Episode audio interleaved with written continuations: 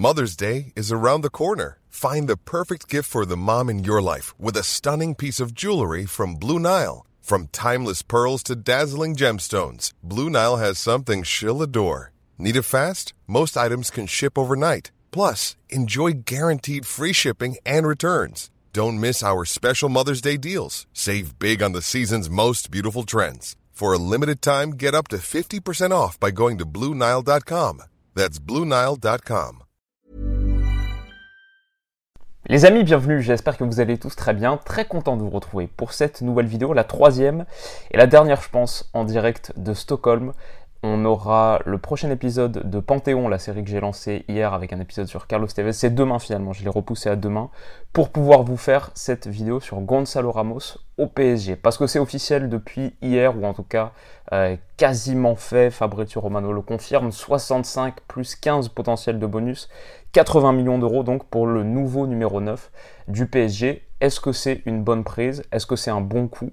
Euh, Notons déjà peut-être que c'est un nom on entendait parler depuis un moment, mais euh, bon, le dossier a été activé et finalisé, quasiment finalisé, un peu en douce, euh, un peu dans l'obscurité par Luis Campos. On n'entendait pas trop parler, on parlait d'autres numéro 9, Colomani qui revenait.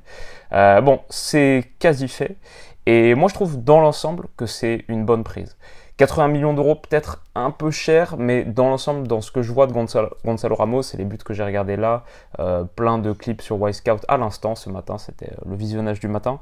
Je vais dire 22 euh, ans, 1m85, un joueur, un vrai, vrai attaquant de surface. Pas le plus à l'aise du monde, plus tu recules sur le terrain, plus tu lui donnes de choses à faire sur le dribble, l'élimination. Je trouve que voilà, c'est pas ça sa qualité première. Mais par contre, c'est un gars qui plante. Par contre, c'est un finisseur. Bon, il y a toujours des progrès à faire à la finition, dans l'absolu, c'est pas un gars qui explose ses expected goals, qui les surperforme massivement non plus, mais un vrai, vrai joueur de surface, même dans la proposition et la création pour ses partenaires dans la surface de réparation. Donc euh, je pense que c'est assez complémentaire des autres options qu'il peut y avoir autour, euh, quand on parle de l'arrivée d'Ousmane Dembélé, quand on parle de Neymar, si le PSG est par exemple en 4-3-3, Dembélé sur une aile, Neymar sur l'autre, et j'ai vu d'ailleurs le but de Neymar là à l'instant dans, dans, le match amical, le dernier match de pré-saison du PSG, euh, voilà, si on a un Neymar euh, très euh, créatif, en forme physiquement, bon ça c'est toujours un point d'interrogation, mais avec de vrais créateurs sur les côtés, de vrais accélérateurs sur les côtés, deux choses que Gonzalo Ramos n'est pas trop. Par contre, pour combiner avec lui et pour l'avoir en bout de chaîne pour finir, je vois une triplette qui, sur le papier en tout cas, a des raisons de plutôt bien fonctionner. Euh, il y a d'autres choses dans le profil de Gonzalo Ramos qui me plaisent, mais si on regarde ses stats brièvement, euh, ça fait deux ans, deux saisons qu'il joue vraiment beaucoup à Benfica. Euh, deux saisons pleines, pleines, même ça fait trois saisons qu'il est en pro, 22 ans. Donc il a commencé en pro à 19 ans, déjà on l'avait vu un petit peu en Youth League, etc. Mais sur les deux dernières saisons, il en a une, il me semble, à 9 buts en championnat en 2021-2022, peut-être un peu moins de 20 buts, toutes compétitions confondues. Et la dernière, toutes compétitions confondues, 27 buts, 12 passes. C'était la vraie saison de la révélation pour lui. On l'a vu un petit peu en Ligue des Champions, on l'a vu à la Coupe du Monde, euh, bien sûr, où il plante un triplé contre la Suisse, plus une passe décisive, si je me souviens bien. Euh, en huitième de finale de Coupe du Monde, c'était un, des gros moments, plus avec, il me semble, Cristiano Ronaldo sur le banc, sur le début de match, etc. Le Portugal qui change un petit peu euh, de registre. Donc euh, voilà, saison de la révélation pour lui avec 3 buts et 3 passes en Ligue des Champions cette année-là. Avec le Portugal, on a parlé de ses 4 buts en 7 matchs pour l'instant avec les A, mais pareil avec les U21, il avait planté aussi 14 buts en 8 rencontres. C'est un gars qui plante, c'est un gars qui marque, c'est un vrai attaquant de surface. Peut-être par rapport à Rasmus Højlund, qui était aussi une cible du PSG à l'évidence et dont on a parlé dans la dernière vidéo. Euh, pour avoir analysé les deux récemment, je vais dire que il crève moins l'écran que Hoylund. Hoylund, il me semble capable de faire plus de choses. Son profil en plus est un peu plus, euh, euh, ouais, je sais pas, télévisuellement euh, saute aux yeux quoi. 1m92 les longues foulées grosse qualité athlétique euh, relativement rapide.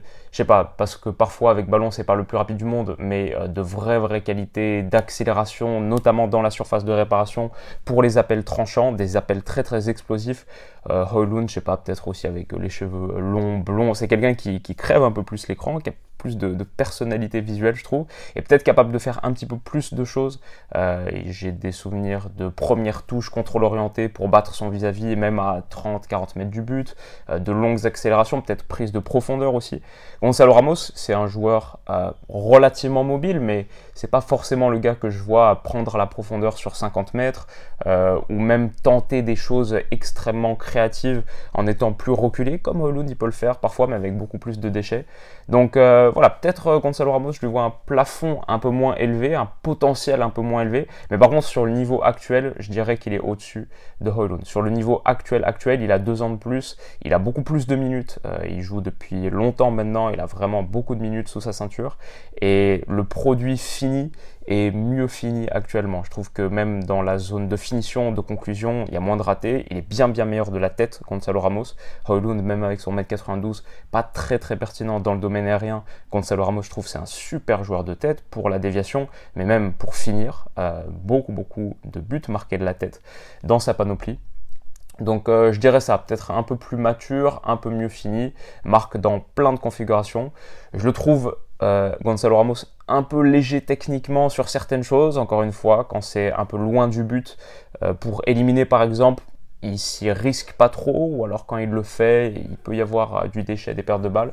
Pas un grand dribbleur, pas un gars que j'ai envie de voir beaucoup participer au jeu et à la création bas sur le terrain, loin du but. Par contre, proche du but, c'est vraiment, vraiment là qu'il brille. je me suis noté qu'il marque beaucoup, il a ce vrai sens du but, mais aussi, quand il est proche du but, pour dévier, pour ouvrir des espaces pour ses partenaires, une petite touche. Il a pas mal de passes décisives aussi, on a dit 27 buts, toutes compétitions confondues la saison dernière. Il y a aussi 12 passes D et pas mal d'expected assists.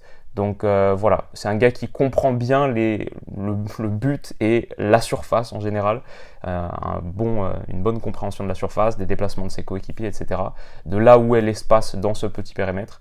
Et il donne beaucoup de ballons, de bons ballons en une touche, même des petites déviations talonnades quand il est dans la surface. Ça peut être un attaquant pivot sur lequel tu t'appuies, sur lequel des joueurs plus créatifs et, percutants s'appuient. Donc voilà, le, le, bon coup de tête comme on l'a dit. Mais un vrai joueur de surface, Ramos dans la surface, c'est toujours gros gros danger. Ramos loin de la surface, ça me semble beaucoup moins pertinent. Mais donc c'est pour ça que je disais qu'avec des créateurs et des accélérateurs autour, euh, ça me semble hyper intéressant, très complémentaire de Dembélé et Neymar, mais aussi potentiellement complémentaire d'un euh, Ashraf Hakimi ou d'un Nuno Mendes si les deux sont en bonne forme physique, avec euh, des débordements, des centres, bon joueur de tête. Le PSG en a pas beaucoup. Donc ça, ça me plaît bien. Sur le profil, je pense que c'est un 9. Euh, bon, c'est pas personnellement le genre de joueur qui me fait hyper vibrer parce que c'est très très finisseur et ça crève pas forcément l'écran mais, euh, mais joueur euh, très utile et je pense une bonne prise pour un numéro 9 je pense un 9 presque un peu plus classique entre guillemets sur les qualités basiques dans la surface maintenant j'ajouterai des choses positives dans mes super points j'ai ajouté trois super points super point numéro 1 c'est que c'est un bon attaquant de pressing ses chiffres défensifs sont top. On voit un gars qui dégage beaucoup d'énergie, d'enthousiasme sans ballon, qui fait des courses, qui gratte des ballons hauts. Et ça, je pense que pour le PSG, c'est une très très bonne chose. Euh, le PSG a besoin d'attaquants qui se font euh, qui se font des joueurs défensifs et qui sont capables d'enchaîner les courses et de mettre un petit peu euh, d'énergie dans le moteur de la machine Paris Saint-Germain. Donc ça c'est très bien. Deuxième super point, pas de blessure majeure. Alors ça c'est une très très bonne chose par exemple par rapport à un euh, Vlaovic qui était une cible sur les dernières semaines. Bah, sur les deux dernières saisons j'ai vu quatre matchs ratés à cause de blessures pour Gonzalo Ramos. Quatre matchs ratés, euh, très bonne chose pour un Paris Saint-Germain qui a déjà un effectif un petit peu fragile sur les postes offensifs, Neymar, Dembélé, mais aussi très bonne chose pour un joueur de 22 ans qui vient d'avoir 22 ans dont tu veux maximiser le potentiel avec plein de minutes, pas de moments d'absence. Voilà, ça c'est euh, évidemment, si tu peux avoir un gars qui se blesse pas beaucoup et que tu peux compter sur lui 40-50 matchs par an, ouais, c'est bien, c'est bien. Donc euh, ça, très bonne chose. Et enfin, le super point numéro 3, peut-être le plus important, c'est que c'est un potentiel, 22 ans, et que c'est pas un gros nom. Je pense que le PSG a vraiment besoin d'aller dans cette direction-là. C'est quelque chose qui me plaisait par exemple dans la prise, euh, nonobstant son profil, mais dans la prise de Kang In Bon, même sur le profil, j'aimais bien un joueur assez agressif sans ballon, au-delà de ses qualités de création agressif sans ballon et pas un énorme nom. Donc un gars qui a besoin de se forger son nom au PSG, qui n'arrive pas en ayant un nom plus élevé que le club. Et bon, si on suit euh, le foot depuis quelques années maintenant, on voit que c'est sans doute la mauvaise direction qu'a prise le Paris Saint-Germain. Ça, je trouve, c'est un rectificatif important à faire. Ça devrait être l'histoire de cet été. Donc euh, voilà, des joueurs euh, jeunes, travailleurs, pas un nom qui te donne du statut, c'est les joueurs que je veux voir arriver au PSG. Et Gonzalo Ramos, pour moi, il va arriver, il va bosser dur parce que c'est son jeu, mais aussi parce que c'est son statut. Et ça, ça me semble hyper important. Donc euh, voilà, planté en Ligue 1, je pense qu'il va réussir à le faire sans trop de problèmes. Peut-être euh, le PSG, tu juges toujours sur les gros matchs, les gros matchs de Ligue des Champions. Et là, peut-être Gonzalo Ramos, à part son euh, triplé contre la Suisse en huitième de finale de Coupe du Monde, euh, sur les matchs de Ligue des Champions dans lesquels il a marqué la saison dernière, c'était pas contre les gros, c'était pas en huitième de finale.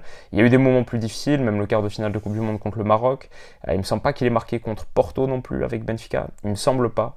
Donc, bon, c'est un échantillon de matchs réduit, mais finalement, c'est peut-être ceux sur lesquels il sera jugé à la fin. Donc euh, elle est peut-être là aussi la marge de progression, être un joueur important dans les très très grands rendez-vous euh, et marquer peut-être plus souvent les buts du 1-0 que du 2 euh, ou 3-0 ou 4-1, etc. Voilà, peut-être je dirais ça. Mais dans l'ensemble, même si 80 millions d'euros c'est cher, faut prendre en compte le marché des numéros 9 qui n'est pas extrêmement fourni. faut prendre en compte la situation du PSG qui visiblement n'allait pas réussir à attirer Kane, n'a pas réussi à attirer Holund.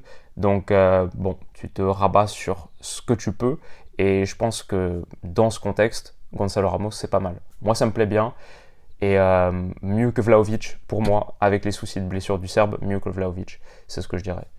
Donc voilà, euh, la suite pour le PSG, c'est peut-être qu'il va y avoir une autre prise. On parle beaucoup de Randall Colomwani. Bah, moi, ça me plairait bien aussi. Très différent. Colomwani, beaucoup plus créateur, capable de faire beaucoup plus de choses et aussi d'évoluer sur l'aile. Donc pour un PSG dont le secteur offensif, on ne sait pas encore exactement à quoi ça va ressembler. Mais si tu as Ramos, Dembélé, Neymar, peut-être ça c'est le trio du 4-3-3 s'il y a des parts de Kylian Mbappé. Et derrière, euh, Asensio, Lee, peut-être sur un côté, peut-être, même si j'aime bien dans l'axe, demi-espace. Et si tu ajoutes Randall Colomoni, ouais, ça commence à faire des options, ça commence à faire des armes. Et Kitiki n'est pas encore parti aussi. Donc euh, il n'y aurait pas beaucoup de certitudes et il y aurait des profils de joueurs qui se blessent quand même de temps en temps. Mais il y a du bon matériel pour construire quelque chose. Et il y a quelques joueurs, quelques noms euh, qui ont vraiment besoin de se prouver, se prouver au plus haut niveau européen. Ça, je pense, c'est une bonne chose pour Paris. Euh, voilà, pas beaucoup de certitudes, mais du bon matos. Et avec Hernandez et Skriniar, comme la défense a été renforcée, je pense que la prochaine étape, c'est le milieu de terrain, où malgré Ougarté, bah, il y a quand même des choses à faire, je pense, pour euh, densifier, renforcer cet entrejeu. Peut-être s'il y a des parts de Verratti aussi, mais euh, construire une fondation là, parce que voilà, ce sera important pour ce PSG là. Un truc qui m'inquiète sur la prise de Gonzalo Ramos, un truc seulement, c'est que c'est écurie Gestifoot. Donc c'est Georges Mendes, c'est la connexion Georges Mendes-Luis Campos. Euh, voilà, c'est pas la fin du monde, mais comme on en avait parlé à l'époque, à l'époque, quand ça avait été annoncé le jour de l'annonce, Ougarté 60 millions d'euros la clause, ça me paraissait beaucoup pour euh, le profil de joueur, euh, pour ses qualités actuelles et même pour son potentiel, vu qu'avec ballon, c'était voilà, c'est surtout un destructeur, un joueur d'énergie, mais avec ballon, c'est assez neutre, latéralisant, etc. Bah, du coup, peut-être quand je vois 80 millions bonus compris pour Gonzalo Ramos, je me dis, est-ce qu'il n'y a pas un petit voilà, un petit problème, euh, une question euh, d'entente entre agent et directeur sportif, et, euh, peut-être que le sportif a été pas placé exactement au premier rang. Mais bon, c'est dur à dire, et dans l'ensemble, le profil me plaît bien, le marché est ce qu'il est, donc ça me semble pas excessif, excessif, non plus. Voilà, on a juste toujours peur de, collusion et, et, de clubs où le sportif est pas tout en haut de la pyramide et de la prise de décision. Voilà, c'est tout. Sinon, euh, dans les choses qui restent à dire, bah, le centre de formation de Benfica, pas mal. Le gars, il est arrivé en pro il y a 3 ans, tu le vends 80 millions d'euros, un an après avoir vendu Darwin Nunez à Liverpool. Euh, bah, toujours euh, un des ou le meilleur centre de formation d'Europe, encore plus pour les joueurs offensifs, quelques années après avoir sorti Joao Félix aussi. Pas mal, pas mal pour Benfica. Et, j'espère, même si je ne suis pas supporter du PSG, je leur souhaite tout le meilleur en compétition européenne, comme vous le savez. Bah, j'espère que ça va marcher. Et j'espère que Paris a trouvé son œuf, parce qu'il le cherche depuis un moment. J'espère que ce sera complémentaire d'un Neymar et d'un Dembélé qui se blesseront pas, ou très peu, et qu'on aura une belle triplette, si c'est effectivement le système que choisit Luis Enrique, et ça aussi c'est une question. Euh, bon, dur d'avoir des éléments de réponse avec les matchs de pré-saison où on a très peu de joueurs titulaires, je pense, du 11 à venir sur la saison prochaine. Mais on verra parce que la reprise arrive bientôt, et, euh, peut-être que Gonzalo Ramos sera là pour le premier match de Ligue 1 du PSG. On verra. Mais voilà ce que je dirais dans l'ensemble, euh, plutôt pas mal. plutôt pas mal. Qu'est-ce que vous en pensez? Dites-moi tout ça en commentaire. C'était la dernière vidéo enregistrée en direct de Stockholm, mais il y en a deux qui sortent demain. Le second épisode de Panthéon sur un défenseur, et euh, trop hâte de vous la montrer. Et samedi matin, la draft de Liga avec Stan, qui était hyper cool. Le match Decider, le troisième round. On va faire les cinq championnats majeurs, mais pour l'instant, on est à un partout, donc euh, hâte que vous découvriez ça également. Prenez soin de vous, les amis. Passez une excellente, excellente journée, et on se dit à bientôt. Bisous.